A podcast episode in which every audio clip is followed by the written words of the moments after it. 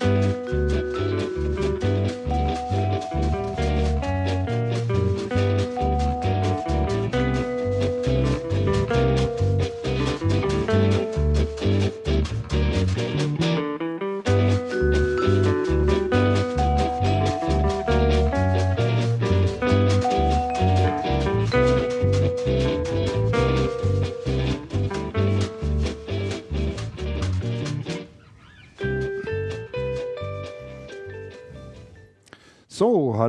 herzlich willkommen an den äh, Hörgeräten. Hier ist Channelcast mit der Ausgabe Nummer 14.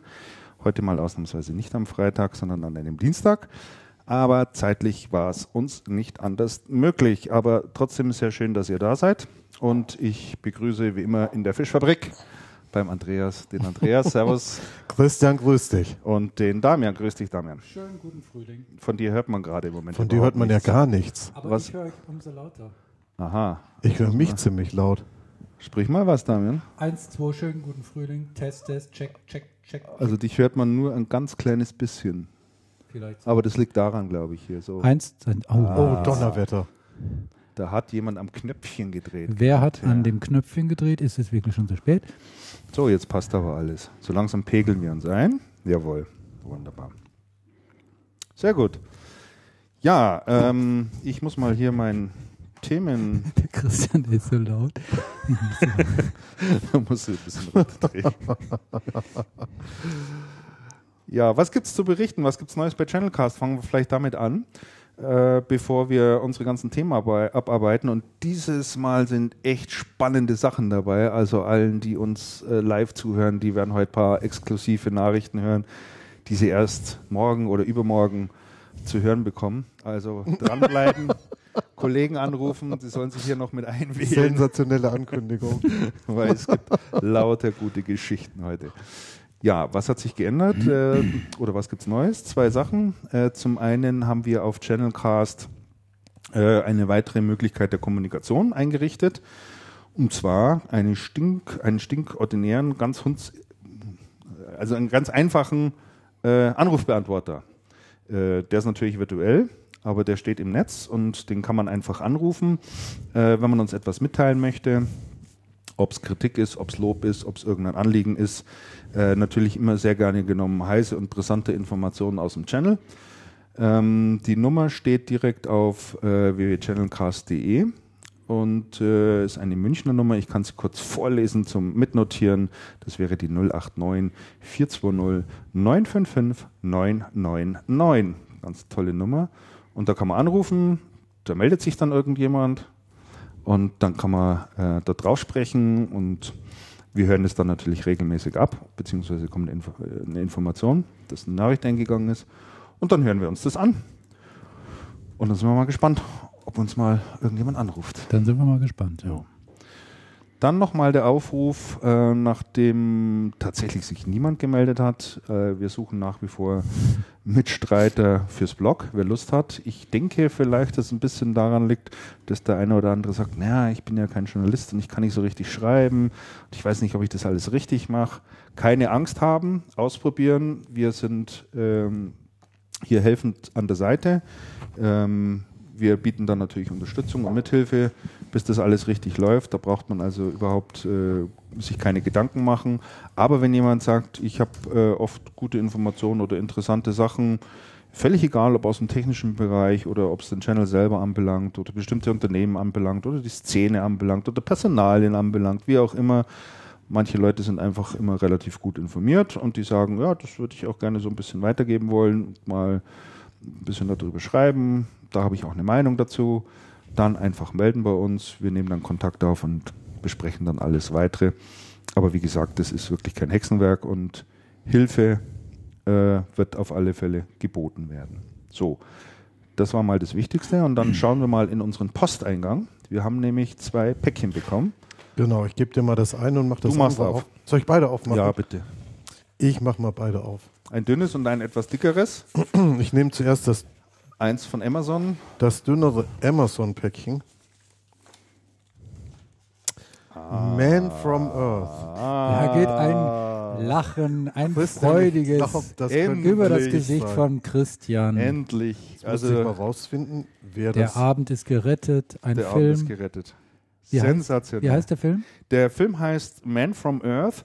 Ich habe ihn noch nicht gesehen, ich habe nur schon so viel drüber gehört. Mhm. Äh, von vielen Leuten, die sagen, das ist ein Film, der Filmgeschichte geschrieben hat. Äh, oder der, ja, der Filmgeschichte geschrieben hat, weil er eine total komische Situation irgendwie beschreibt oder darstellt. Äh, die ganze Handlung findet letztlich nur in einem, in einem Raum statt. Mhm. Äh, meint man immer, dass das furchtbar langweilig sein könnte, aber der muss hochinteressant sein. Mhm. Ich werde ihn mir anschauen und das nächste Mal natürlich selbstverständlich darüber berichten, Mhm. wie der Film war. Ist Der- der Sender drauf? der? Spender ist. Bestellt von Jörg Salmann. Nein. Jörg Salmann aus. München. Schau mal an. Ganz herzlichen Dank, Finde ich Jörg. toll. Aha. Das ist eine sehr gute Wahl Er gewesen. war ja letztes Mal noch da zum. Wie meinen? ja, also der Jörg, Wir vielen Dank. Grüße an Jörg. Sehr aufmerksam von dir. Äh, Freue ich mich sehr, sehr drüber. Und äh, wie gesagt, werde das nächste Mal drüber berichten. So, dann So, Paket Nummer Paket zwei. Nummer zwei. FSK 16, den darf ja Ein dann schon anschauen. Riesenpaket mit einem T-Shirt drin Wow. Oh, und einem Vistaprint-Gutschein im Wert von 51 Euro. das klickt, glaube ich, Amazon jetzt immer bei. Ne? Donnerwetter und es steht drauf Malt Whisky. Ich glaube, das ist Nein, Christian, das ist auch für dich. Ja, für alle, Ja, Wahnsinn. Sehr schön. Für Ja, alle, Wahnsinn. Für alle, die es nicht wissen, ich bin ein großer Whisky-Fan äh, und Schnaps-Fan im Übrigen auch, aber zurzeit bin ich so auf einem Whisky-Trip und oh, das ist aber groß, ha? Da passe ich gut rein, glaube ich. Ja. Ja. So, ja, die das Größe ist, passt. das ist ein T-Shirt, ähm, so in Khaki-Farben, etwas dunklere Khaki-Farbe. Und da steht drauf Malt Whisky. Das Interessante dabei ist aber, dass das in einem Schriftzug ist von, sagt euch der was? Nein. Walt Disney. Das so. ist exakt die Schrift, Ja? äh, mit der Walt Disney immer Ah, geschrieben okay. wird. Okay, das musst du aber wirklich dann schon Ja, dabei ist was für. Insider. Ja, ich fand's schön. Wobei, wenn ich Also- ein paar Whisky aufwette, dann würde ich das wahrscheinlich auch so sehen. Geht heute jedenfalls, geht gleich die Tage in die Waschmaschine und dann machen wir dann ein schönes Und ist Foto. interessanterweise- Freue ich mich auch drüber. Vielen Dank. Interessanterweise auch vom Jörg Salmann. Auch vom Jörg Salman. Mensch, der Mann, der scheut ja keine Kosten hier. Donnerwetter. Sensationell. Vielen, vielen Dank. Den laden wir mal ein. Der Andreas, äh, habe ich gesehen, hat aber die Wunschliste schon wieder ein bisschen angereichert mit neuen tollen Produkten. Genau. Das Du heißt, verrätst jetzt aber nicht, was du draufgesetzt hast. Nein, äh, nein. Nur nochmal der Hinweis an der Stelle. Reinschauen lohnt sich. Genau, reinschauen lohnt sich. Die Adresse zu unserem Wunschzettel steht ebenfalls äh, auf der Homepage. Kann man dann ganz einfach ansteuern. Ist eine Wunschliste bei Amazon. Sich was raussuchen, mit dem man uns, einem von uns auf alle Fälle eine große Freude machen kann. Und äh, wir packen das dann, wie gesagt, hier live in der Sendung aus und schauen dann, was es ist und wem es gehört. Genau. Äh, dann der letzte Hinweis äh, im Rahmen der kurzen Begrüßung hier. Wir haben auf der Webseite channelcast.de auch einen neuen kleinen Bereich geschaffen, der heißt Sponsoren. Wollten wir bei der Gelegenheit durchaus auch mal darauf hinweisen. Dort ist sowas ähnliches wie, ja, was sagt man da, Mediadaten oder Hm. irgendwie so in der Richtung könnte man vielleicht sagen, hinterlegt.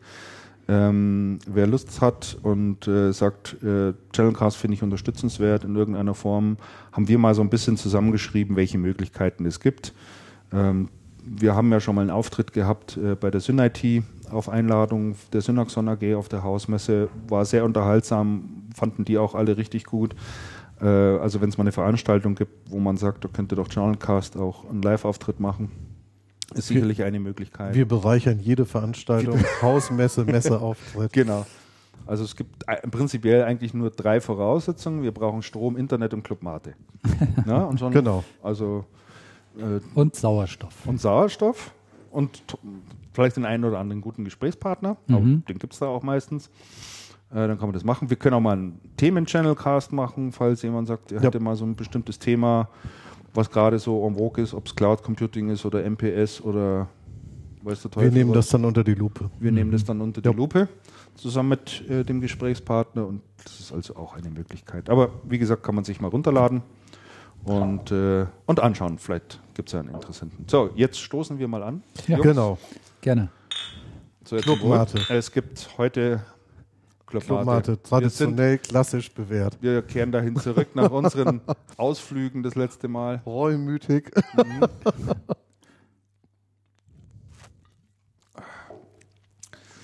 Ich habe es ja auf Facebook schon geschrieben, also in Waldrudering, äh, aus dem Ortsteil, aus dem ich komme hier in München, gibt es jetzt tatsächlich einen, einen Händler, der äh, Clubmate ins Sortiment genommen hat. Und äh, das finde ich jetzt richtig gut und bei dem kaufe ich jetzt auch immer ein. Das ist jetzt mein neuer Stammhändler.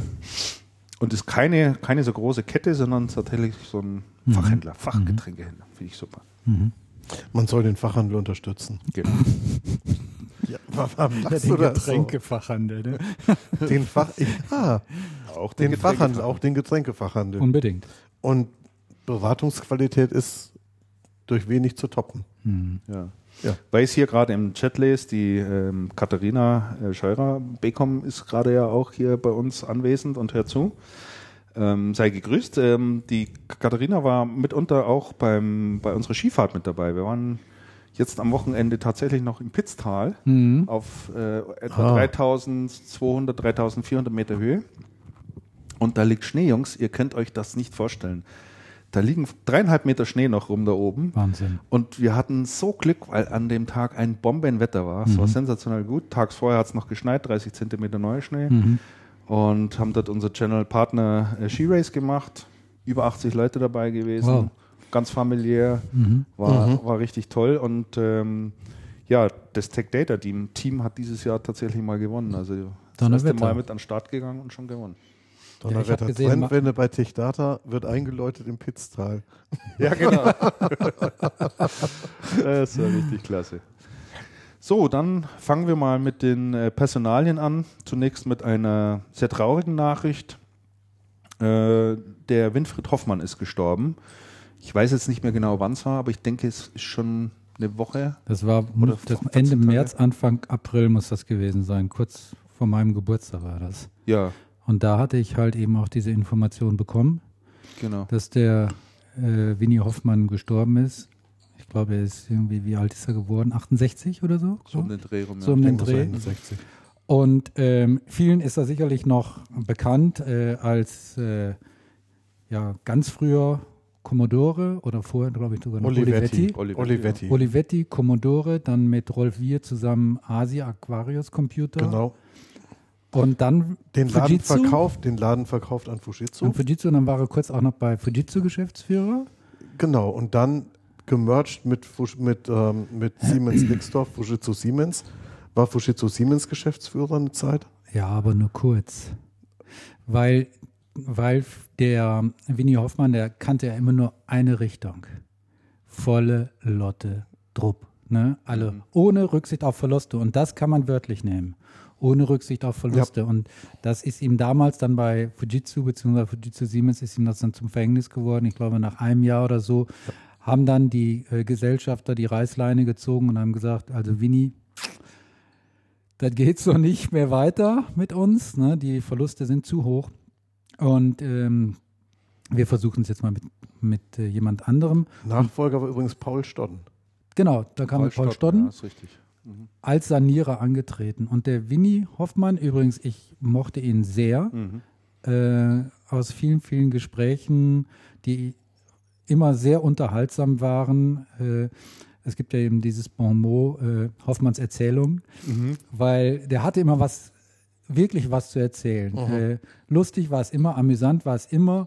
Es war aber auch manchmal Märchenhaftes dabei. Ne? Also das, das, das, da musste man dann immer schon nochmal äh, nachprüfen, ob das wirklich dann so stimmte. Aber der Mann war wirklich beeindruckend und äh, vor allen Dingen, als er damals dieses Start-up ASI-Computer mit dem Rolf Wier gegründet hatte, das war sensationell, was die beiden Männer da auf die Beine gestellt haben, in welcher kurzen Zeit, mit welcher Dynamik, mit welchem Drive und welchem Elan. Das hat mich sehr, sehr, sehr beeindruckt, muss ich sagen. Und er hat ja dann anschließend mit äh, seinem Sohn äh, nochmal, äh, war er auch auf der Messe, auf der, Kommodo auf der, auf der CeBIT und haben dort äh, versucht, äh, Fuß zu fassen. Das hat nicht so richtig gut funktioniert. Und dann habe ich ihn aber auch ein bisschen aus dem Auge verloren. Mhm. Hier war dann noch irgendwie im Tennis, hat viel Tennis gespielt, war da auch Vorsitzender. Leidenschaftlicher Flieger. Bad Homburg in dem Tennisclub. Das richtig. Ja, richtig, ja, natürlich. Ist der Hubschrauber ja, geflogen. Ich glaube, ich hatte mal einen Artikel geschrieben mit der Headline. Die tollkühnen Männer in den fliegenden Kisten. Und das war über Asi. Ja. Also Hoffmann und wir. Ja. Stimmt, richtig, ja. genau. Das, ja. War immer, war immer gut drauf, braun gebrannt meistens. Ja, ja, ne? ja, ja. So ein richtiger Lebemann einfach. Und, äh, also Winfried Hoffmann hat die Branche in Deutschland geprägt wie kaum ein anderer. Ja. Winfried Hoffmann sagen. war ja auch derjenige, der sich auf die Bühne gestellt hat und gesagt hat, hier mit diesen PCs, das ist doch alles gar kein Hexenwerk, das geht auch alles ganz günstig. Das ist ein Motherboard, das ist eine CPU, das ist ein Speicher und das nagelt man zusammen und dann ist es das.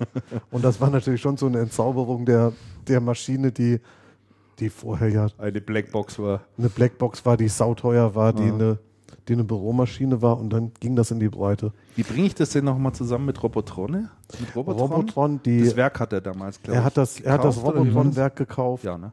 Mhm. Mit, mit Asi noch. Ah, wir haben hier von Chico, was? Tennis.de, Winfried Hoffmann, einen Link geschickt. Da ist er ja. Hey, da ist er wieder. Den können ja, wir ja dann bleibt und lebte sozusagen. Genauso ja. habe ich ihn auch in Erinnerung. Ja, Echt ein cooler Typ. Mhm. Und auch von der journalistischen Seite her ein wirklich ähm, ein, ein, Gesprächspartner, wie man ihn sich wünscht, weil er lieferte immer eine Schlagzeile. Ja, absolut. Immer. Ne? Du ja. gingst immer mit einer Schlagzeile nach Hause und dann sind wir ja als Journalisten auch immer ganz froh. Und äh, oftmals hat er auch recht gehabt. Also ich weiß noch, vor vielen, vielen Jahren hat er gesagt, in ein paar Jahren ist jeder zweite verkaufte PC ein Notebook. Und das war irgendwann Mitte der 90er oder lass es ein bisschen später gewesen sein. Mhm. Es hat ein bisschen länger gedauert, als er prophezeit hatte, aber es ist ja tatsächlich dann auch so gekommen. Ne? Mhm. Und das hat er also sehr, sehr früh, hat er das dann auch, äh, hat er das erkannt und hat das dann, und da habe ich natürlich dann auch sofort eine Schlagzeile rausgemacht. Mhm. Und also toller Typ, muss ich wirklich sagen. Winnie Hoffmann war richtig gut. Ja, das stimmt. Also, also ich hoffe, komm. es geht ihm jetzt auch gut. Hoffe mal, dass er uns von oben zusieht, ne? Genau. So, die nächste Personalie, die wir hier notiert haben, betrifft mal wieder unseren äh, häufigen äh, das Unternehmen, über das wir relativ viel sprechen, sagen wir es mal so rum. Ich muss mir diesen Artikel mal Media Saturn. Und äh, da ist jetzt auch der Finanzchef weg, der Rolf Hagemann. Der ist gegangen. Und das Interessante an dieser Pressemitteilung fand ich, ähm, dass da drin stand, äh, wie, ich versuche nochmal die, äh, die, die genaue Bezeichnung oder den genauen Wortlaut wiederzugeben, da stand irgendwie drin. Also man hat sich im gegenseitigen Einverständnis getrennt, damit der Herr Hagermann sich neuen Herausforderungen stellen kann. kann. genau. Kann. Wir machen den Weg frei für seine Zukunft. Ja, genau. Ne? Also das war also, also sehr komisch formuliert. Das war sehr komisch mhm. formuliert und es war auch relativ überraschend. Und es war auch relativ überraschend, ja. Ja, ist, aber ich meine, also was man so hört, äh, läuft es ja derzeit nicht so wirklich rund. Da kommen wir aber nachher, glaube ich, auch später nochmal ein bisschen ausführlicher dazu. Und ich denke, das muss man im, in dem Zusammenhang auch sehen. Äh, die nächste Meldung, die es gibt, äh, noch etwas von einem Ex-Also Activis Manager, nämlich der Andreas Roland, äh, damals bei Also Activis gewesen. Ähm, der ist zu Belkin gewechselt und leitet dort jetzt das Retail-Team. Kennt denn jemand von euch? Näher? Auch nicht, oder? Nee, nicht nee. wirklich. Mhm. Ja, Retail, ne? Das habe man nicht so oft im Radar oft, ne? Dann die nächste Meldung, die finde ich aber wirklich interessant, äh, nämlich der Werner Dao. Ja. Der ist ja vielen noch bekannt als Geschäftsführer der MSI. MSI. Ja. Mhm. Ja, der ist jetzt tatsächlich bei der Bicom Solar mhm. aufgeschlagen und äh, wie der Name schon verrät, äh, ein Unternehmensbereich der Bicom, der sich auf Solartechnik genau. äh, oder Distribution von Solarbauteilen, Komponenten, keine Ahnung. Mhm. Ähm, also der, der Werner Dau beschäftigt sich mit dem Thema Solar mhm. ungefähr seit anderthalb oder zwei Jahren. Mhm.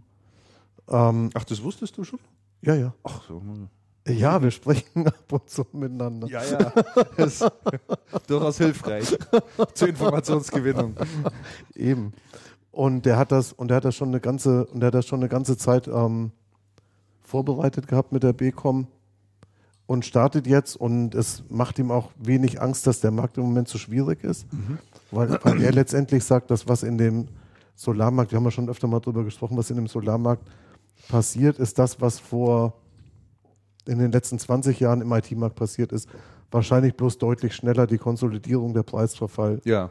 die, die Anpassung der Strukturen und so weiter. Ja. Ja. Also wirklich sehr interessant. Er sagt, wenn man damit mit einem mit IT-Know-how dran geht, wenn man weiß, was da passieren wird mhm. und wie man arbeiten kann, dann mhm. kann das erfolgreich sein. Mhm.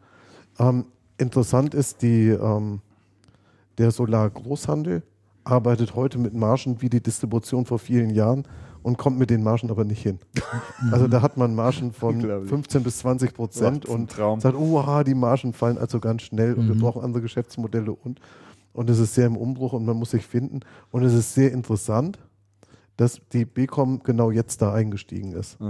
Ich bin, ich bin überaus gespannt, wie es weitergeht und was da die ersten Distributionsverträge sein werden und wie man dann tatsächlich als IT-Distributor es schafft, Solateure zu gewinnen als Kunden.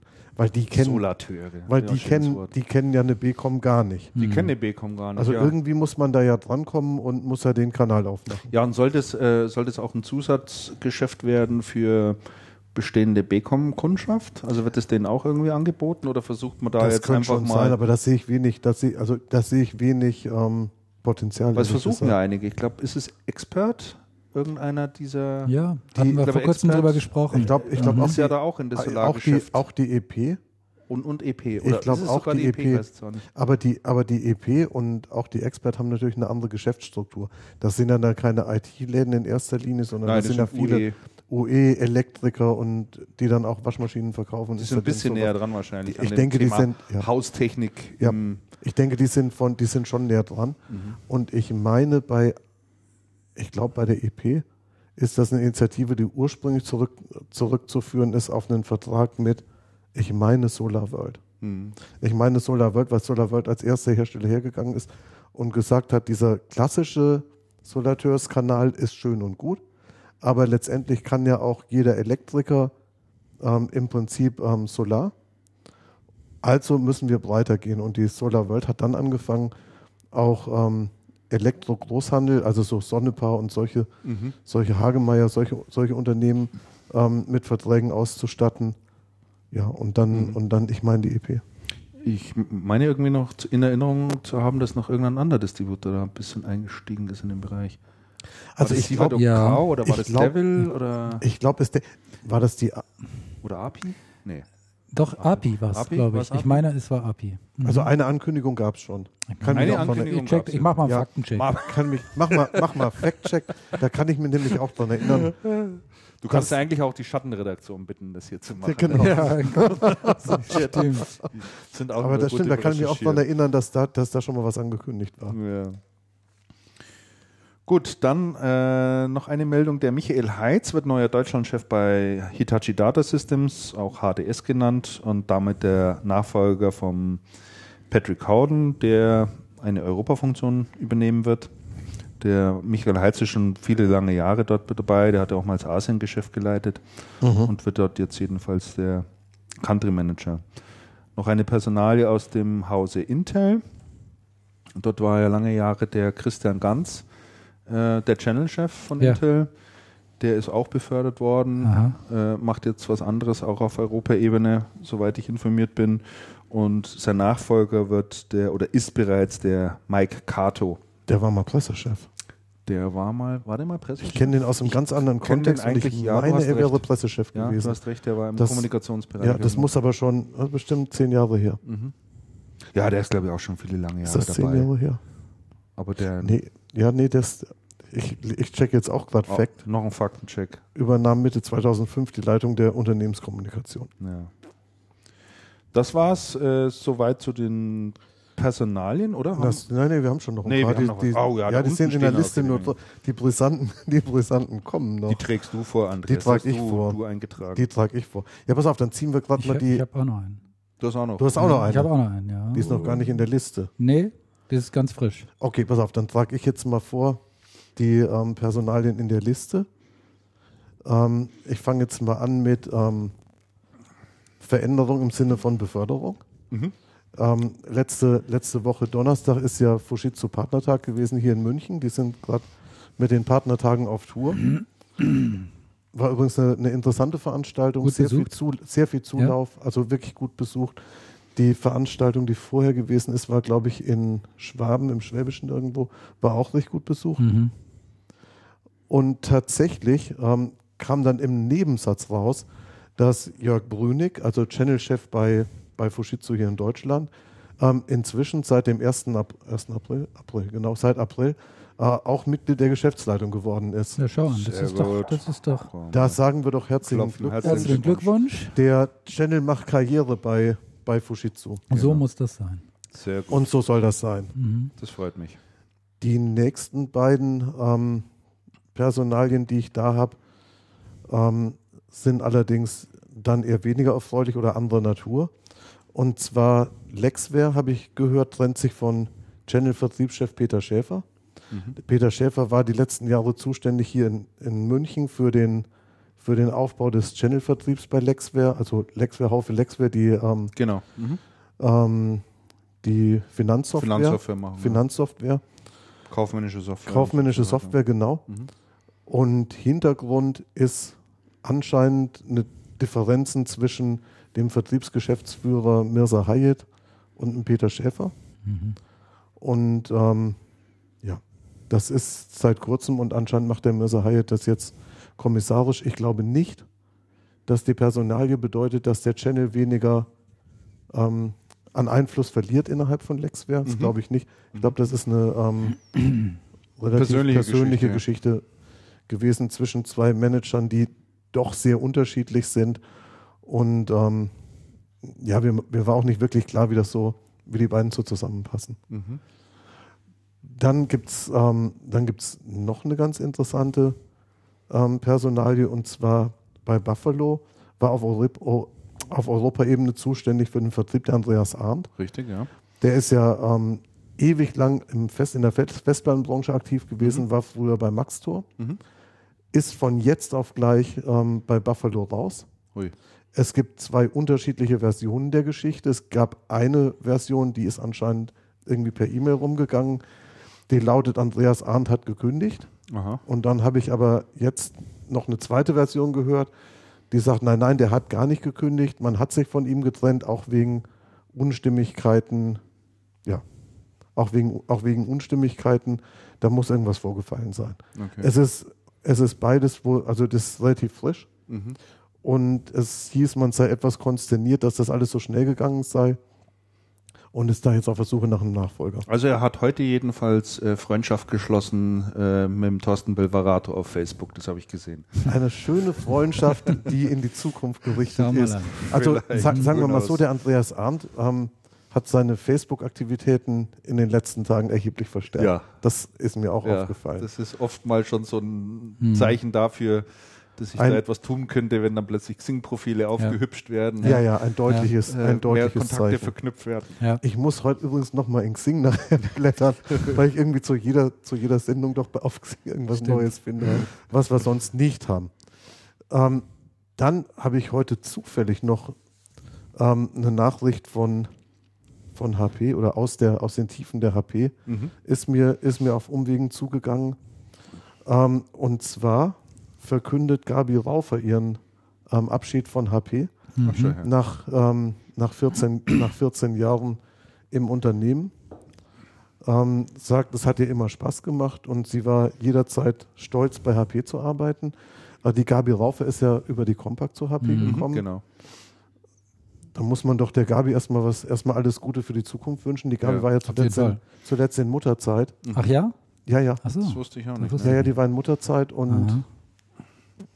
ich denke, das ist einfach schwierig mit, ich glaube, zwei Kinder hat sie jetzt, mhm. ähm, da zwischen, zwischen Böblingen und München zu pendeln, was sie ja, was sie ja eine Zeit lang sehr intensiv Ach, die wohnt hier in München, oder? Ja. Die wohnt in der Nicht mal in München. Nee, die wohnt südlich von München. Ich glaube, im Richtung, Tegernsee. Richtung Garmisch oder sowas hätte ich gedacht. Also irgendwo in den Bergen wohnt ja, sie. Ja, Ihr Mann ist ja der frühere Weltklasse-Skifahrer. Genau. Äh, wie heißt der? Max Raufer. Max Raufer. Max, Max Raufer. Raufer, ja. Genau. Naja, gut, dass der dann klar Richtung Berge. Der braucht einen Berg. Der braucht, der braucht einen Berg, ja. Anders mhm. geht's nicht. bin, ich bin gespannt, wo, wo die Gabi wieder auftaucht. Ja. Hat sie da irgendwas dazu gesagt? Nein. Oder steht da was dazu? Nee. Nee, also es wird Zeit für eine, äh, es ist Zeit für Veränderung. Ja gut, nach 14 Jahren kann ich das schon verstehen. Ja, ja, klar. Und die, und ja, die Gabi. Als frisch gebackene Mutter im Prinzip. Also die Gabi hat eine sensationelle Karriere bei, bei HP gemacht. Mhm. Sie war ja bei, ähm, bei Compaq im Team von Karl Milojkovic, in dem, in dem SMB-Team damals, da gab es immer diese Mittelstandsinitiativen, mhm. da war sie ursprünglich mal drin für Marketing verantwortlich und hat dann wirklich toll Karriere gemacht. War, war jetzt zuletzt ähm, oder über viele Jahre Marketingleiterin bei der PSG. Mhm. Also ja, wirklich toll. Also zum Thema HP hätte ich auch noch was. Ja. Und zwar Jetzt bin ich mal ganz, gespannt. Ja, ganz, ganz, ganz kurzfristig, also kurz vor der Sendung hat mich das erreicht, eine E-Mail. Ich habe keine Ahnung, von wem die stammt. Mhm. Äh, manchmal kriegt man ja solche solche E-Mails mit interessanten Informationen. Und hier geht es tatsächlich auch um HP. Und zwar ist es ein offensichtlich ein Schreiben von Erik Hador, Aha. dem Europa, Europachef PSG. Europa, Europachef, äh, und zwar mit dem Überschrift PPS EMEA Leadership Announcement. Also Jetzt ein Announcement, eins, zwei, drei und eine halbe Seite lang, ui, in, ui, ui. alles in Englisch. Ähm, das Wesentliche ist, äh, die deutsche, betrifft jetzt mal die deutsche Organisation. Heiko Meyer, wisst ihr ja noch, mhm. äh, war damals, genau, ist befördert worden nach Europa. Und ähm, jetzt äh, wird hier also mitgeteilt, was er tut. Er leitet eine Organisationseinheit, die heißt GWE oder GWE. Ich denke mal, jetzt musste man die HP-Nomenklatur ist Western kennen. Europe schätze ich, und das sein, ja. G davor weiß ich nicht. Greater ja. Western Global. Global Western Europe. also das ist der Heiko Meyer. Und, ähm, Good das, Western Europe. Nein, okay. ja, genau. Und die vielleicht interessantere Sache, die ja auch ähm, hier die äh, deutschen Beobachter schon eine ganze Weile äh, beschäftigt, ist, was macht, was wird aus Deutschland äh, ja. Äh, im Zuge der Zusammenlegung von? IPG und PSG. Jamie oder Frank. Genau, und äh, jetzt ist es also, ähm, steht es fest, das macht der Frank Obermeier. Mhm. Also hier Germany led by Frank Obermeier. Mhm. Jaime Cyrus' role will be announced at a later date. Schauen. Also das steht noch nicht fest, aber die Würfe sind da offensichtlich jetzt gefallen. Herr Obermeier. Obermeier wird's. Übernehmen Sie. Genau. So, jetzt, läuft, jetzt, jetzt läuft hier gerade bei denen, die hier live, live mithören, äh, gerade wieder irgendein Werbeblock von irgendeiner komischen Software. Jetzt sind wir wieder da. Okay, jetzt, Mensch, jetzt, Armin, jetzt, müsstest, jetzt Damin, jetzt musstest du es nochmal sagen. Jetzt, jetzt sind wir nämlich wieder da für alle, die, für alle, die live dabei sind. Weil das ist jetzt hier schon Zuckerl. Also, also pass auf, es geht jetzt um HP und zwar die Nachfolgeregelung, nee, die Besetzungsrolle von in der fusionierten IPG-PSG-Einheit. Äh, das ist jetzt also äh, ein Announcement von Eric Hador, dem Europachef PSG. Und er sagt, es macht der Frank Obermeier.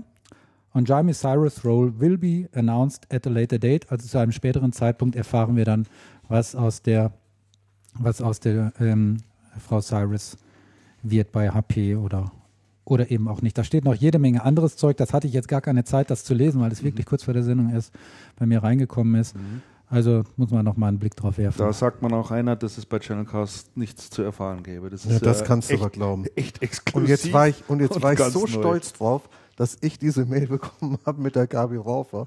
Ja. Und dann wird das noch von ihm getoppt, ne? Und dann kommt, wieso kriegt der Damian immer so tolle Mails? Ja, ne, das ist ja nicht immer so. Wenn es mal immer so wäre, Wahnsinn. aber ich meine, mal ist es so, mal. Naja, naja, naja. Hm? naja. Hm. Dann wenn wir das dem Kollegen. Morgen äh, ist eine HP-Veranstaltung, sehe ich gerade. Sagt der Armin, ne? Ja.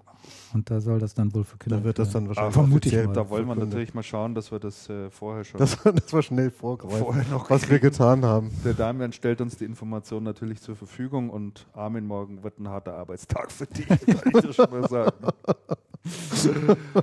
oh je.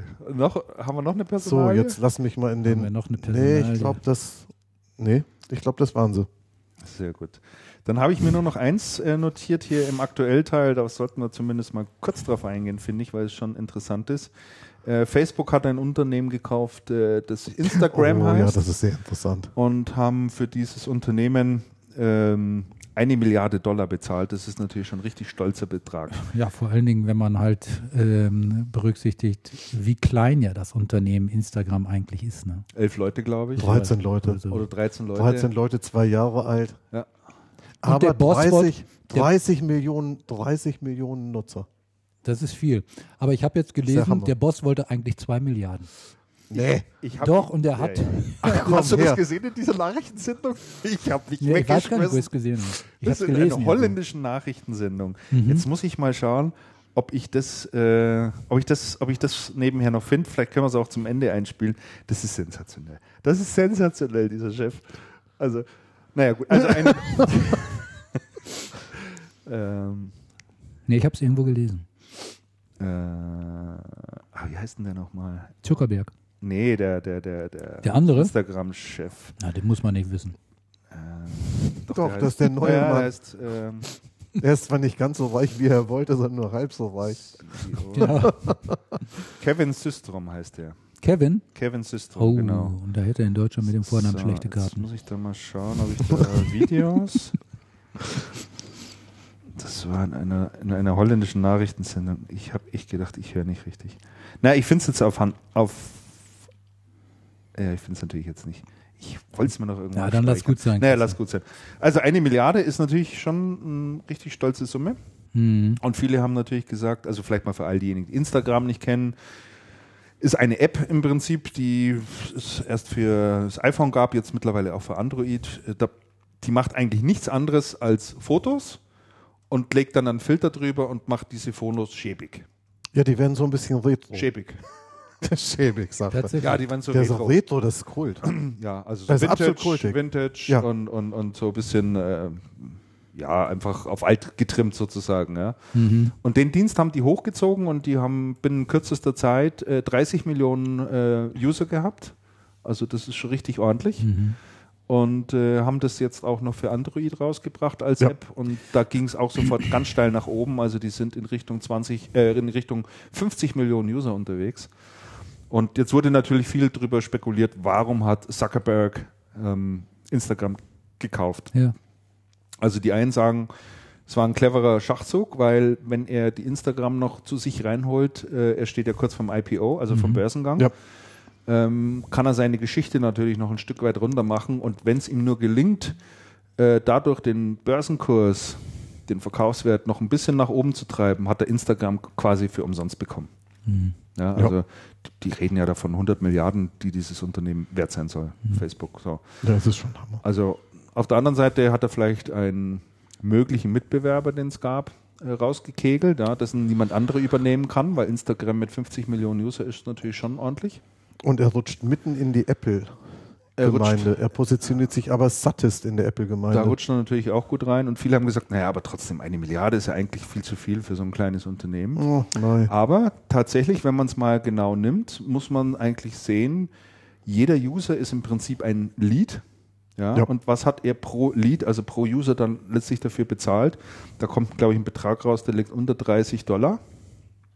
Äh, und das ist nicht viel. Mhm. Also verglichen mit anderen Akquisitionen, dort liegen solche. Ja, der liegt um die 30, liegen 32 Dollar. In, liegen in der Regel bei 90 Dollar und aufwärts. Mhm. Also da hat der sozusagen auch relativ günstig tatsächlich zugeschlagen. Wenn man die User so bewerten kann. Wenn man die User so bewerten man, kann. Oder ja. es wird ja so bewertet.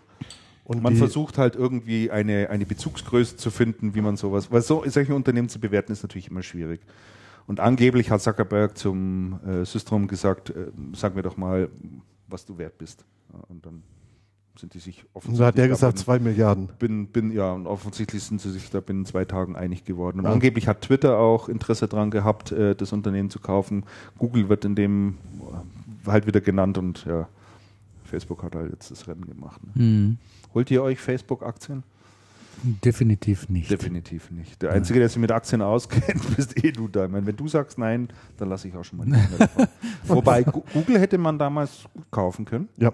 wo auch alle gesagt haben, viel zu teuer. Ja. Und die sind doch, ich weiß nicht, bei 400, nee, 300 Dollar eingestiegen oder irgendwie sowas. Das weiß ich nicht. Das Aber war schon ziemlich hoch, ne? Ja, das sind, das sind sehr das hoch. War, das, war sind, sehr, das war sehr hoch. sind auch ja. richtig gut geklettert. Aber, ne? es hat sich, aber es hätte sich gelohnt. Hätte sich gelohnt, ne? Das weißt du nur vorher halt eben nie. Das sind so immer Wetten da auf, äh, äh, auf bestimmte äh, Dinge und äh, das kann auch so in die Hose gehen. Hm. Und ja. Das kann für, für mich ist das immer, es ist zu immer heiß. irrational. Also mir sind also äh, Unternehmen mit, die, mit realen äh, Produkten immer irgendwie lieber. Ja, Also, das ist halt alles virtuell, ne? Ja, genau. Und ich meine, wie schnell auch soziale Dienste auch in dieser Größe, vielleicht nicht unbedingt in der Größe, aber wie schnell soziale Dienste auch wieder runtergehen können. Ja, das kann- Beispiele. das- das- Schau die StudiVZ und sonstiges. Ja, an, spricht heute keine Sau mehr drüber. MySpace. Das geht ganz schnell, Ja. dass sie, das geht Das ganz geht schnell, dass ganz, sie wieder ganz weg schnell. sind. Ja. Da kannst du richtig viel Geld verdienen, du kannst aber auch Es richtig geht viel schnell Geld hoch, Google schnell hat hoch, viel schnell Geld runter. verbrannt. Mhm. Ja, also Google Plus kommt nicht so wirklich richtig hoch. Mhm. Dann haben sie es vorher mit dem, äh, mit dem Google Buzz probiert, das ist ja auch nicht wirklich abgehoben. Mhm. Die tun sich da schwer, die pumpen da ganz ordentlich Geld Naja. rein. Ja. Und haben eigentlich technologisch gesehen und äh, viel, viel mehr Möglichkeiten, weil sie viel, viel mehr Dienste haben, um das auch zu integrieren und so weiter. Sind sie Mhm. jetzt ein Stück weit auch dran, aber äh, da ist auch eine ganz andere Klientel unterwegs bei Google Plus. Das ist eher so schon Nerds, finde ich. So mehr Technik. Facebook ist also lala. Facebook Alles. sind so der ganz normale Wahnsinn. Mann und die Frau von der Straße, Ja, alle. ja. Und Google Plus ist ja super. Jetzt kam bei mir Werbung, scheint zyklisch zu sein, alle halbe Stunde oder so, nervt auf jeden Fall. Ja, ich weiß, dass es nervt. Ähm, nur das ist der, das ist ehrlich gesagt der einzige, jetzt brauche ich es gar nicht sagen, weil die hören es ja eh nicht, oder? Weiß ich nicht. Es ist ist der- jedenfalls, Der Preis, den wir zahlen, ne? ja, ist der Preis, den man zahlen muss. Es ist ein Mhm. kostenloser Dienst und äh, für alles andere muss man, äh, muss man jedenfalls äh, äh, Geld hinlegen. Also wenn's, wenn, wenn ihr uns wieder hören könnt da draußen, sagt mal kurz Bescheid, dann sage ich es nochmal. Wirst du denn bei Facebook irgendwie ein bisschen Geld anlegen? Nein, Ist auch gar nicht so Nee. einfach, da ranzukommen, ne? das weiß ich gar nicht. Wie das, hier ist es ja damals bei Google aber auch, dass man da Ja. ganz schwer Aktien kriegt. Naja, jetzt hat Also- ja, ich meine, habe ich nicht heute gelesen, dass Facebook jetzt ein relativ schwaches Quartal hatte oder so, oder dass die Umsätze nicht gestiegen sind Ja, und dass das jetzt im Vorfeld äh, des Börsenganges doch eine schlechtere Nachricht ist. ja. Also da bin ich mal echt gespannt. Was Ja. da, also da investiere ich immer irgendwie doch lieber in Volkswagen-Aktien, muss ich sagen, oder so. Oder BMW. Ich glaube, es ist so vom. äh, Ja, ich glaube, es ist so eine psychologische Geschichte, ne? Weil man, weil man einfach so ein Gegen, Stück Gegenwert sieht. Da, da, da weiß man, da rollen so und so viele Autos vom Band, ne? die werden tatsächlich gebaut. Ja, und, Das, ja, und der Unternehmenswert ist einfach irgendwie. der Unternehmenswert, da ist tatsächlich Masse da. das- Ne? Genau, ja. Und Facebook ist, sind halt auch nur Mitarbeiter, Schreibtische und Computerschirme. Mehr ist ja da nicht. Tja. Oder? Mehr, Ja. mehr gibt es ja da auch nicht. Das ist aber schon ein bisschen 90s, diese Einstellung. Ja, natürlich ist die 90s. Deshalb ich muss bin sie ja da auch weit sein. davon. Deswegen ich muss bin sie ja nicht da auch falsch sein. davon entfernt. Ihr habt ja noch nicht mal ein Smartphone. Ja, jetzt. Ich bin jetzt gerade schwer dabei, Ich habe ein Äh, Smartphone schon seit den Jahren. Markt zu sichten und mir eins anzuschaffen. Na, Christian. jetzt wird es echt Zeit damit. Finde ich gut. Ja. Finde ich gut. Also ich fürchte nur, es wird kein Apple werden. Das ist völlig egal, aber du solltest insgesamt bei dieser Technologie und bei dem, was da in diesem Smartphone-Markt passiert und was man da heute alles so machen kann, dranbleiben. Absolut. Sehe ich ganz genauso. Also das Ja. ist wirklich ein Segment, was extrem wichtig Ja. ist und noch viel ich bin, wichtiger werden ich bin wird. auch auf der Suche nach einem Sehr Smartphone, nach einem neuen. So, können die uns jetzt wieder hören hier draußen? Nee, wissen wir nicht. Egal. Wir müssen weitermachen. wir müssen weiter, wir müssen durch.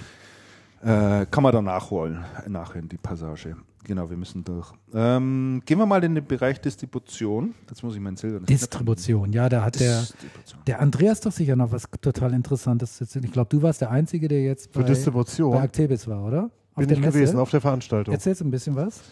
Ja, kann ich machen. War eine schöne Veranstaltung. Man hört uns jetzt draußen War- auch wieder. Ah, ja. Also wie gesagt, Ach, da war das, wieder Werbung eingespielt. ja, wir bitten das echt zu entschuldigen, aber es ist halt ein kostenloser Dienst, wenn man da eine vernünftige Streaming-Software haben will oder einen Streaming-Dienst haben will. Ohne Werbung muss man einfach dafür bezahlen und äh, das müsste irgendeiner, ja, muss es ganz einfach bezahlen. Und solange es keine Sponsoren gibt, gibt es auch, Gibt's ähm, Werbung. Gibt's auch Werbung. Das ist ganz einfach. Können wir leider nicht ändern. Wenn es Sponsoren gibt, gibt es schon Sponsorenwerbung. Genau, ist gar nicht so teuer. Ich meine, da, da würden wir mit 20, 30 Euro im Monat wahrscheinlich sogar hinkommen. Genau, aber wann wir das wollen. machen. Okay. Wir nicht. Ähm, ach so, genau. Actebis, also Actebis. Also Actebis, ähm, du warst der Einzige, der auf der Veranstaltung Veran war. Wir ich, war nicht der, ich war nicht der Einzige, der, Einzige der, der Einzige Runde. der da war. Der Einzige aus der Runde ist korrekt. Ähm, es war eine sehr gelungene Veranstaltung. Mhm. Die Veranstaltung war sehr gut besucht. Ich weiß keine, keine ähm, offizielle Besucherzahl. Mhm. 4.500. Mhm. Ähm, es 4.500 ist die offizielle Zahl. Ja es, es wirkte, Zieh mal 1000 ab, sind es immer noch viel.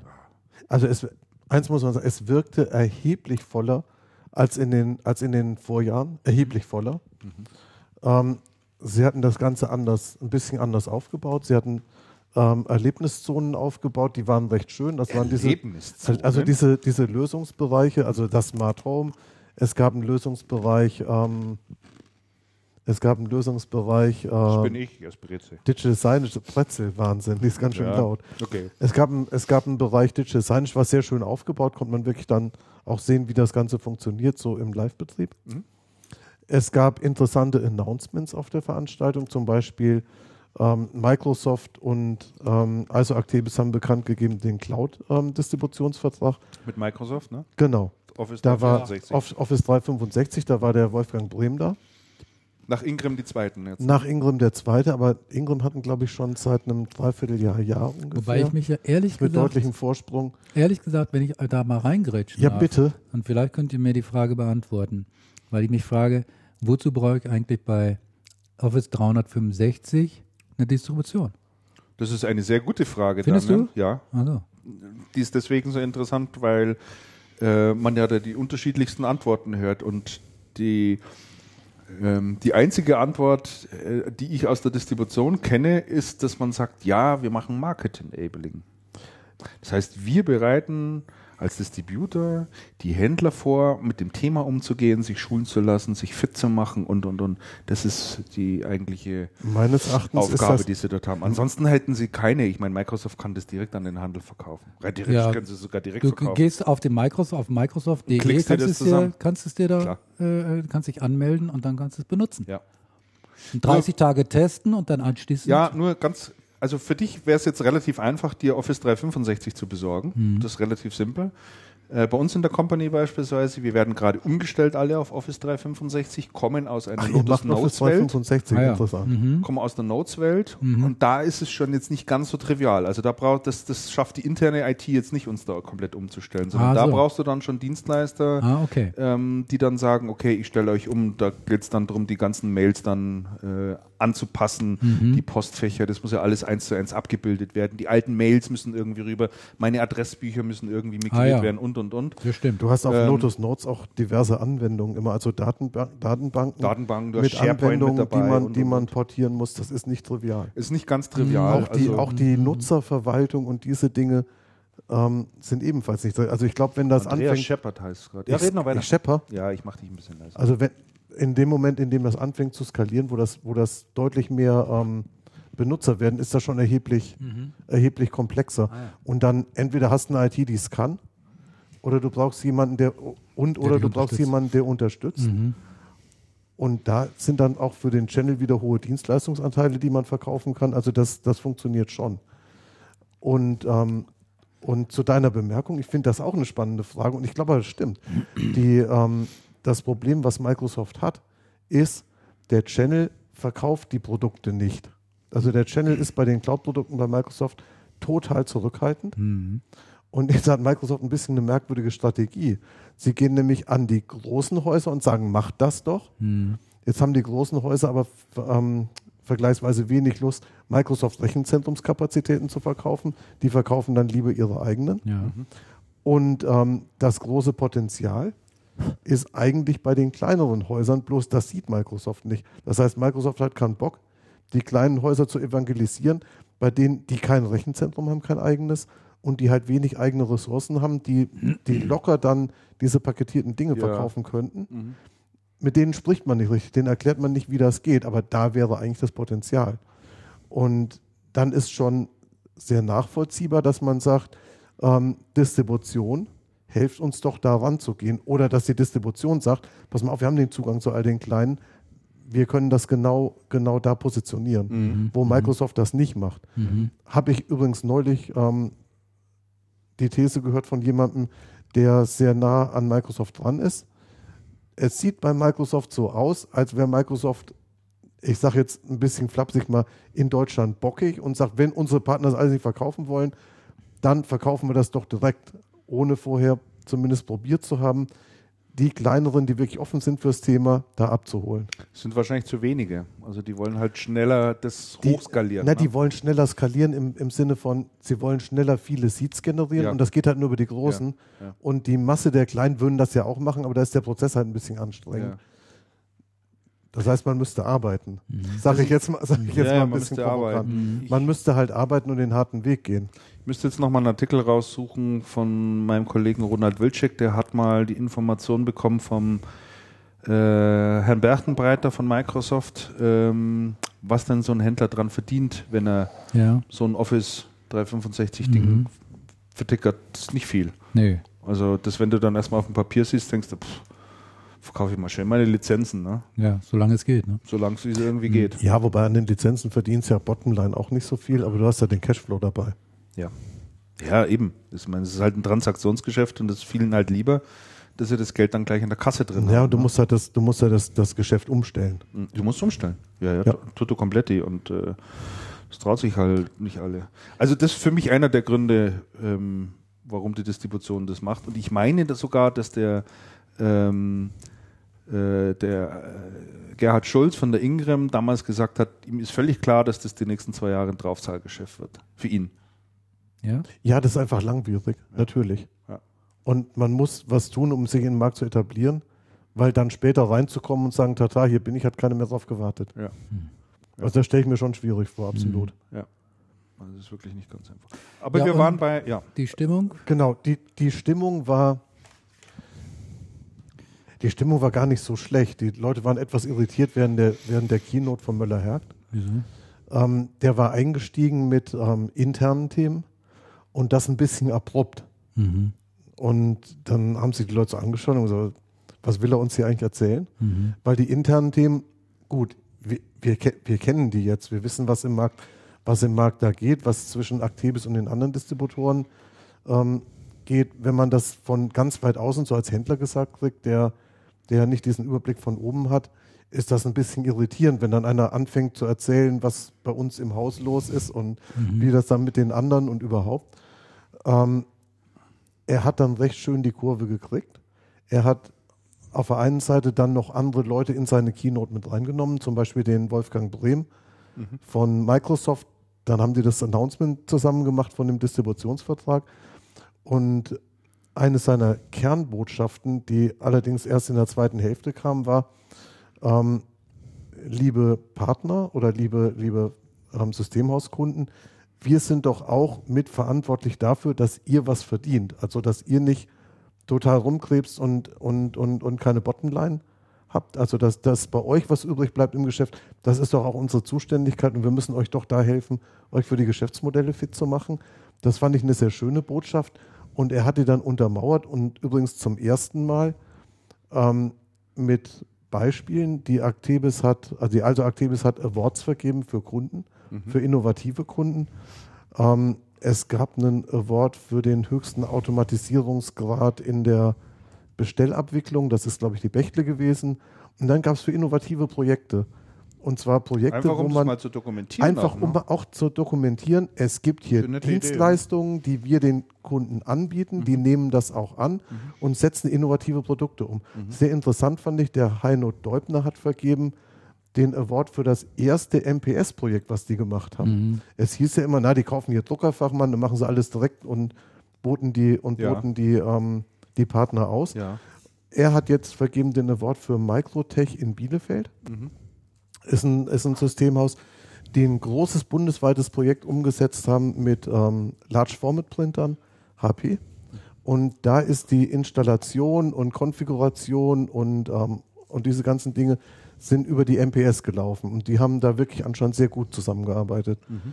Ähm, und da gab es noch mehr Beispiele. Ein Beispiel war EWE-Tel, also ein, ein, ähm, ein Carrier, der anscheinend schon seit Jahren Dienstleistungen von der, von der Actebis ähm, einkauft ich, ja. und, ja. Da, und da Projekte umsetzt. Ja. Was ich dann interessant fand, war der Aspekt, man hat doch ewig lang über Distribution Plus, hieß das, glaube ich, worüber der Neumeier immer gesprochen hat. Mhm. Der Uwe Neumeier, also der, der Vorgänger vom Müller-Herg, muss man erst sagen. Ja.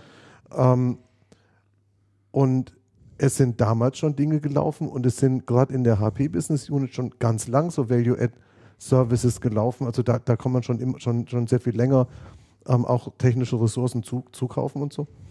Und jetzt endlich spricht man mal konkret drüber, weil früher hat man immer gesagt, ja, da können wir gar nicht drüber sprechen und ja, wir machen das und das war alles ganz nebulös. Ja, ich glaube, Neumeier hat da viel vorbereitet und, und jetzt musst du sagen, jetzt die Wege laufen geleitet die Dinge. und ja. Mhm. Wobei der, wobei der ursprüngliche Ansatz, da hat man doch mal mit einem Dienstleister gearbeitet, den man nicht nennen konnte. Mhm. Das hat sich zerschlagen. Also das ist nicht fortgeführt worden. Mhm. Aber tatsächlich laufen Projekte und es laufen Projekte auch mit, mit mittleren und sehr kleinen Systemhäusern. Und das fand ich dann wirklich einen sehr spannenden Aspekt. Mhm. Wobei ich dann natürlich nochmal nachschieben muss, okay, das ist ja im Moment die Richtung, in der in die alle Distributoren arbeiten, sich auch in ähm, Nischenmärkten aufzustellen, sich zu spezialisieren. Und das ist ja auch die, die Rückkehr des Value-Add in die Distribution, mhm. den man jahrelang zurückgefahren hat, um in Ruhe noch mehr Kisten schieben zu können, an denen man weniger verdient hat, um mit der schlanken Struktur. Und jetzt dreht sich die ganze Spirale wieder rückwärts. Mhm. Ja, wobei auch ein bisschen ein Stück weit auch versucht wird, ähm, das Broadline Du kriegst auch eine Mozartkugel. Ich wollte dir gerade eine geben. Ja, ach, so schön erzählt hier von, von Toll, Bochum. oder? Ja. ja. Kriegst Gerade schön was in Bochum und die Party war übrigens auch ganz schön. nee, aber es war eine durchaus gelungene Veranstaltung. Bitte, Christian. Nee, ich wollte nur noch ergänzen, ähm, wo, wobei ja auch schon sehr stark der Versuch jetzt wieder unternommen wird, die Boardline-Distribution wieder auf einen Pfad zu führen, wo alle glücklich sind damit. Also wo der Hersteller sagt, damit kann ich leben, mhm. also ich kann davon leben, der Distributor sagt, damit kann ich leben und verdiene einigermaßen Geld und auch der Händler sagt, okay, das ist für mich in Ordnung. Ich hatte heute äh, ein Gespräch eben mit Michael Dressen und da hat er genau dieses Thema nochmal äh, ganz stark herausgestellt, hat gesagt, es muss sich einfach was ändern, es kann so nicht weitergehen, dass alle zuschauen, ständig mit diesen Backend-Bonus rumspielen, du nicht planen kannst, wo du am Ende des Tages rauskommst, ob du Gewinn machst oder nicht. Die Planbarkeit ist einfach dahin und es kann in keinem keinerlei Interesse, also niemand kann da Interesse dran haben, solche Geschäfte zu machen auf Dauer. Ja? Mhm. Also dass alle dabei zusehen, wie das den Bach runtergeht. Mhm. Und er nennt halt solche Initiativen, wie es HP jetzt gemacht hat. Äh, vor ein paar Monaten war es, glaube ich, die äh, das Thema Backend Bowling quasi eingestellt haben. Ach, die neuen Konditionen, die neuen der, Konditionen gemacht haben. ESSN. In der ESSN, genau. Ähm, findet er halt ein Musterbeispiel dafür, äh, dass es auch so geht, ja. Dass dann halt auch äh, man gezwungen wird, vernünftig zu planen und sauber zu planen, ohne irgendwelche Boni dann schon mit reinzurechnen, die man vielleicht bekommt oder auch nicht bekommt. Ja. Und da will er sich einfach noch mal ein Stück äh, weit stark dafür machen. Also das ist ihm schon, schon Anliegen. Und ich denke, das werden wir noch öfter auch von den Behörden in diesem Jahr. Das wollte ich nur noch mal ergänzen zum Thema Plotline. Und äh, ich meine, es sagen ja auch viele, äh, man versucht immer die Prozesse noch weiter zu optimieren und da noch irgendwo was rauszukitzeln. Äh, die Kollegin äh, Regina Böckle, die von unserer Seite aus dort war, äh, die hat mir zum Beispiel erzählt, dass sie es wohl geschafft haben, pro Auftrag bei den Kosten von 0,21 Cent den auf 0,15 Cent zu drücken. Also mhm. wir reden hier über 6 Cent, was in der Masse an Bestellungen über das ganze Jahr gesehen natürlich schon einiges mhm. ausmacht. Mhm. Aber wir sehen mal, über welche Beträge wir hier mhm. mittlerweile reden, die versucht werden, da irgendwo rauszukitzeln. Ja. Und äh, ich meine, irgendwann ist halt dann natürlich auch mal Ende in irgendeine Richtung. Ja. Also muss man schon ein bisschen weiter drüber nachdenken. Insofern interessant, ja. Mhm. Habt ihr die Geschäftszahlen von Also Actebis, habt ihr sicherlich auch angeschaut, oder? Sicher. Sind wahrscheinlich auch draußen soweit bekannt, oder gibt da Die sind, ja, von, die sind ja, schon vor Zeiten rausgegangen. Umsatzrückgang, ja, aber, aber Ergebnis gesteigert, glaube ich, war es. Mhm. Ja, genau, richtig. Ja, das war es, denke ich, zu als Octavis, oder? Mhm. Dann hat, äh, wer hat das reingeschrieben? 20 Jahre IME? Ach, IME, genau, ich. Ich, ich, ich, ich. IME ist ein, ähm, ein Mobility-Distributor. Ja, die haben, der hat mir schon mal hier einen ganz tollen der Center hat, geschickt. Richtig, ja. richtig, richtig, ja. richtig, der Chris Hilbert. Mhm. Ähm, ist gerade 20 Jahre geworden. Er schreibt, heute zählt das Unternehmen über 70 Mitarbeiter. Wahnsinn. Also ist, ist, ist doch relativ groß. Er hat ein ähm, großes Reparaturcenter. Das hat er auch schon relativ lang. Ähm, ist sehr stark lösungsspezialisiert. Mhm. Ähm, macht tatsächlich auch so vertikale Geschichten mit Handheld zur mobilen Datenerfassung. Ähm, äh, sehr interessante Geschichte. Dürfte auch nicht die großen Margenprobleme haben. Und der, der macht halt in der Nische das, was die Großen jetzt versuchen, für andere Nischen nachzustellen. Ja, also äh, 20 Jahre ich, und äh, ich, 20 Jahre ist eine lange Zeit. 20 Jahre ist eine lange Zeit. Also ähm, was ich ganz toll fand immer an dem Unternehmen, äh, ich habe ihn damals kennengelernt, als er mit Sicherheit noch keine 70 Mitarbeiter hatte, sondern mehr oder weniger fast noch Einzelkämpfer war. Er ist halt sehr früh auch in diesen Notebook-Markt rein. Ja. Also hat das ganz klar erkennt, äh, welche Möglichkeiten es dort gibt. Äh, vor allen Dingen da im, im Bereich Zubehör und, und, und. Also ich muss wirklich sagen, Hut ab. Ist eine tolle Company geworden. Mhm. Muss man schon sagen. Also echt eine reife Leistung. Also 20 Jahre äh, hier in so einem Business. Toll. So. Dann sind wir mit dem Bereich Distribution fertig und schwenken gleich nahtlos über zum Thema E-Commerce und Retail. Ähm, dort eine kurze Nachricht, die ich mir aufgeschrieben habe, die ich sehr interessant fand. Äh, die EU plant oder hat einen 16-Punkte-Plan äh, herausgebracht, äh, mit, dem, mit, mit dessen Hilfe es gelingen soll, europaweit das Thema E-Commerce ähm, oder die Umsätze, die im Bereich E-Commerce gemacht werden, zu verdoppeln. Also das ist schon äh, eine ganz schöne ganz schöne Hausnummer, die die da äh, nennen. Zumindest finde ich es in zweierlei Hinsicht interessant. Erstens, dass eine, Europä eine EU sich des Themas E-Commerce annimmt, mhm. also offensichtlich auch um die Bedeutung dieses Wirtschaftszweiges äh, weiß und sagt, das ist einfach ein Stück weit Zukunft, die wir hier sichern müssen und auch fördern müssen weil sonst alle links und rechts, vor allen Dingen voran die USA, mit Amazon und diesen großen Companies an uns vorbeirauschen. Äh, da müssen wir unbedingt was tun und müssen da einfach die wirtschaftlichen, die, nein, falsch gesagt, die politischen Rahmenbedingungen schaffen dafür, dass das Thema E-Commerce hier in der EU-Region auch gedeihen kann. Und dazu haben die einen 16-Punkte-Plan verfasst. Den werde ich jetzt natürlich nicht vorlesen. Aber in unseren Shownotes wird es dann den Link dazu geben. Geht es direkt drauf auf ein PDF, hat etwa 20 Seiten. Ist aber sehr, sehr interessant zu lesen, was dort alles gemacht wird. Es geht also wieder auch stark um den Abbau äh, von Handelshemmnissen. Wir wissen ja alle die Einzel- und Insellösungen, die es gibt. Man denke mal nur an das Thema Fernabsatzgesetz, mhm. ja, also mit dem die deutschen Händler hier zu kämpfen haben teilweise. 40 äh, Euro Regelung beim, beim Rücksenden und und und. sieht in anderen Ländern ganz, ganz anders aus. Jetzt kannst du eben, wenn du als deutscher Händler, Online-Händler Business auch machen willst, in Österreich, in, ich weiß nicht, Benelux, keine Ahnung, das ist eigentlich der helle Wahnsinn. Das funktioniert so nicht. EU-übergreifend, das wohl äh, so erkannt worden. Also eine ganz interessante, ähm, ganz interessanter Vorstoß, wie ich finde. Mal ein mhm. sinnvoller Vorstoß. Mhm. Immer noch besser als den Neigungsgrad von Traktorensitzen zu bestimmen. Den Biegungsgrad von Gurken. Gurken und ja, Größe und äh, Aussehen von Teddybäraugen und was alles noch so von Zeit gibt. Auf der anderen Seite müsste man sich ja fragen, im Umkehrschluss, welche Bedeutung hat eigentlich der stationäre Handel für die Politik oder für die, für die EU? Weil letztendlich kann man ja auch sagen, wir machen im stationären Handel das Leben schwer mhm. und dann, dann wird der Online- Handel schon gedeihen. Und es ist ja nicht ganz einfach, ähm, zum Beispiel einen Flächenmarkt in Deutschland irgendwo aufzumachen. Da gibt es ja zig Auflagen, dass man da überhaupt in die Gänge kommen kann. Und das ist ja schon fast behindernd. Mhm. Ja, wobei. Also es ist, ist wirklich eine interessante ich glaub, Frage. Onlinehandel ist auch nicht ganz einfach, ne? Ja, so einen Shop aufzumachen geht ja ruckzuck. Einen Shop aufzumachen geht sicherlich ruckzuck. Ähm, Wie das über Grenzen hinweg halt skaliert und so, das ist dann eine ganz andere Geschichte, das ist schon richtig. Ja.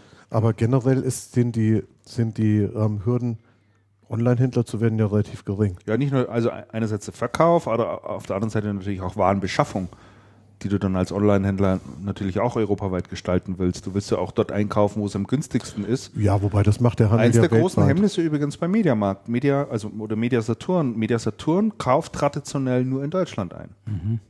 Während andere Online-Händler natürlich auch mal in, in Spotmärkten in, in Niederlanden und sonst wo mhm. einkaufen. Christian, ne? aber ich denke, das hat ganz deutlich auch was mit dem Konditionenmodell zu tun. Sicher? Denn wenn ich irgendwo Spot einkaufe, kann ich ja schlecht mein Konditionenmodell drauf abbilden. Das, ja. das geht ja gar nicht. Ja. Mhm. Das wird sich ja verbieten. Und ich würde als Hersteller doch sagen, pass mal auf, Freund, wenn du hier von mir Konditionen kriegst, bis der Arzt kommt, mhm. und dann kaufst du noch Graumarktware ein, mhm. ähm, dann spiele ich das so auch nicht mit. Mhm. Also würde ich als Hersteller sagen. Mhm. Hast du recht, ja. Äh, dann gibt es noch eine, eine Studie, glaube ich, ist es. Äh, da geht es ums Thema Multichannel-Vertrieb.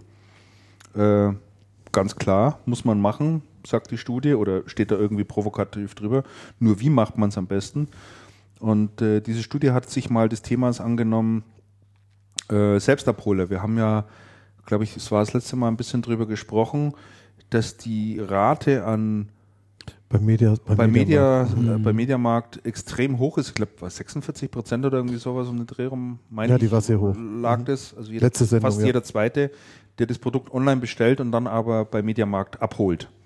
Und äh, in dieser Studie geht es explizit nochmal um das Thema. Ähm, auch darum, wie weit darf dann so ein Shop weg sein? Also wie weit sind die Leute bereit zu, zu fahren? Also darf der fünf Kilometer weg sein oder zehn Kilometer? Äh, was sind die Vorteile davon? Und die ist auch echt sehr interessant mhm. zu lesen. Da sind ein paar mhm. sehr nette Details drin, ähm, die man sich durchaus mal anschauen sollte, sofern man sich mit dem Thema Multichannel äh, auseinandersetzt. Sollte man mal machen. So. Selbstabholung war in der Distribution lange ein ganz heißes Thema. Ja, ja. Ja, ja. Gab ja, gab ja viele, die das gemacht haben. Ich glaube, es gibt wahrscheinlich immer noch welche, die das Es gibt immer noch welche, die es machen. Es ja. gibt immer noch welche, die es machen. Früher hat jeder sechste Händler mal ausschließlich regional eingekauft. Mhm. Ist mittlerweile nicht mehr so. Wolltest du was sagen, Damian? Ja, ich meine, wenn du, bevor du dann nach Straubing fährst oder nach Tschechien oder so, um da die Ware abzuholen. naja, also. Hm? Die kannst du die nur machen, wenn du als Händler um die Ecke wohnst. Ja, klar. Sofern es das die überhaupt noch anbietet, ne? Ja, und da gibt es halt eben nicht mehr so viele Distributoren, wie es eh ja, ja. schon mal gegeben hat. Ja, ja, das stimmt. Ja, damals hat Webshop noch nicht so die, das, ähm, die das, Bedeutung gehabt, das, das Online-Bestellsystem. Ja, klar. Mhm. Das stimmt. Die äh, Kollegen von äh, Exciting Commerce, ähm, Matthias Hell und der Jochen Krisch, ein Blog, was ich sehr, sehr gerne lese, weil die ganz sehr interessante e Nachrichten aus dem E-Commerce-Bereich haben. Ja. Äh, die haben mal zusammengetragen die Umsätze 2011 von Redcoon, Get Goods und einigen anderen. Und äh, das ist wirklich, also wenn man sich diese Kurven da anschaut, wie die wachsen, diese Unternehmen, das ist echt atemberaubend. Äh, also teilweise verdoppeln die ihre Umsätze hier. Also das ist echt interessant. Also mhm. ähm, die wichtigsten, also die höchste Wachstumsdynamik hat äh, die Get Goods hingelegt. Ähm, die ist auf 322 Millionen Euro gewachsen und damit verdoppelt. Boah. Ich meine aber, dass die ja die HOH auch übernommen hatten. Ne? Die haben Get Goods waren doch diejenigen, die von mhm. der Cancom die HOH, ja. übernommen hatten. Ne? Mhm. Also muss man, muss man auch dazu sehen. Handyshop.de haben die auch übernommen. Und Home of Hardware, hier steht es ja, ja, genau. Mhm. Also interessant. Da findet man jedenfalls mal so die wichtigsten. Äh, also Kennzahlen. diese Wachstumskurven sind wirklich der Hammer. das ist unglaublich. Irre, ne? Das ist irre. Also man hat so den Eindruck, es gibt nur noch eine Richtung. Online, online, online. Mhm. E-Commerce, E-Commerce, E-Commerce. Äh, dann noch aus dem Bereich E-Commerce und Retail ähm, gibt Diskussionen darüber, äh, wie viel Geld und wie viel Umsatz äh, die sogenannte Buttonlösung, die Online-Shop-Betreiber kosten wird. Hat jemand von, kennt es jemand von euch diese Buttonlösung, die dort äh, kommen soll oder kommen wird? Hm, weiß ich jetzt nicht. Also am, im März hat der Bundestag eine sogenannte Buttonlösung verabschiedet. Was heißt das? Das heißt, ähm, dass ein E-Commerce-Anbieter einen klar definierten und eindeutigen Button draufnehmen muss, wo der Kunde bestellt. Mhm. Es darf also nicht irgendwie so versteckte kleine Links sein oder sonst irgendwas. Also den Kunden muss jederzeit quasi bewusst sein, wenn ich da jetzt drauf drücke, dann schicke ich meine Bestellung ab. Mhm. So, und das wird äh, vereinheitlicht und da gibt es mhm. auch genaue Vorgaben drüber. Und äh, ich meine, dass da auf der, auf, äh, es gibt ein paar Varianten, glaube ich, die zur Diskussion stellen oder die ein Shopbetreiber einbinden kann. Unter anderem eine, da steht dann drauf, kostenpflichtig bestellen. Also da steht wirklich drauf, kostenpflichtig bestellen, da musst du dann da drauf drücken, sodass dir wirklich nochmal klar ist, okay, hier entstehen jetzt Kosten. Also die gehen alle in, in eine ähnliche Richtung. Und äh, da wurde jetzt auch ähm, von Trusted Jobs ein White Paper erstellt, auch mit einer Studie, wo die mal getestet haben, welche Buttons funktionieren denn eigentlich für mich als Shopbetreiber am besten. Mhm. Und äh, das kann man da einfach mal, mal nachlesen, ob es besser ist, da Kaufen drauf zu machen oder kostenpflichtig bestellen oder was, was immer auch gibt. Man rechnet jedenfalls damit, ähm, dass dadurch einige Kunden abgehalten werden, diesen letzten Klick zu machen, mhm. weil sie dann doch plötzlich irgendwie, mhm. keine Ahnung, ein, Hemmnis, ein Kaufhemmnis verspüren. Und äh, wenn man das insgesamt hochrechnet, äh, geht man davon aus, dass der Branche insgesamt eine Milliarde Euro Umsatz verloren geht. Wobei ich natürlich auch nicht weiß, inwiefern das stimmt oder was dann, ja, da, auch wieder, auch was dann da auch wieder zurückgeschickt wird, wenn dann einer aus Versehen draufklickt, weiß er doch, ich habe für einen Absatz gesetzt, ich kann mhm. 14 Tage lang kann ich das direkt zurückschicken. Ne? Mhm. Also die Retourenraten sind zumindest im, zumindest im Fernsehbereich, die in diesem Kauf aus dem Fernsehen extrem hoch. Die sind bei ja. 30, 30, 40 Prozent locker. Ja. Bei Salando habe ich unlängst gelesen, äh, ist die. Retouren, also diese, diese Schuhe machen und jetzt auch ja. ein bisschen Mode, liegt die Rücksendequote bei über 60 Prozent. Oh, war ja. Ist aber Teil des Geschäftsmodells. Ne? Gut, man muss das ja kalkulieren. Das ist kalkuliert. Ja, ja, also ist, aber, ich, aber, schön ist das nicht. Nee. Schön ist es mit Sicherheit nicht. Ja, Und, äh, ich habe auch gelesen, dass muss Salando, ja alles zwei, dreimal verkaufen. Ja, Salando äh, liefert jetzt teilweise nur noch sozusagen widerwillig an bestimmte Kunden, die halt jedes Mal zehn Paar Schuhe bestellen und dann eins kaufen und der Rest geht zurück. Ja, äh, die werden jetzt auch per E-Mail darüber informiert, äh, sich doch mal sozusagen ein bisschen zu, zu mäßigen auf freundliche Art und Weise. Aber das kann man natürlich schon nachvollziehen. Ne? Es soll ja Leute geben, die sich ein Abendkleid hier kommen lassen, ne? das dann abends zum Ball tragen und am nächsten Tag zurückschicken. Hm. Ja. ist, ich, ich, weiß nicht, ob die Idee kommt, aber gibt es offensichtlich. Äh, die nächste Meldung, die ich aufgeschrieben habe, Expert äh, hat jetzt doch auch das Thema Online-Shops für sich erkannt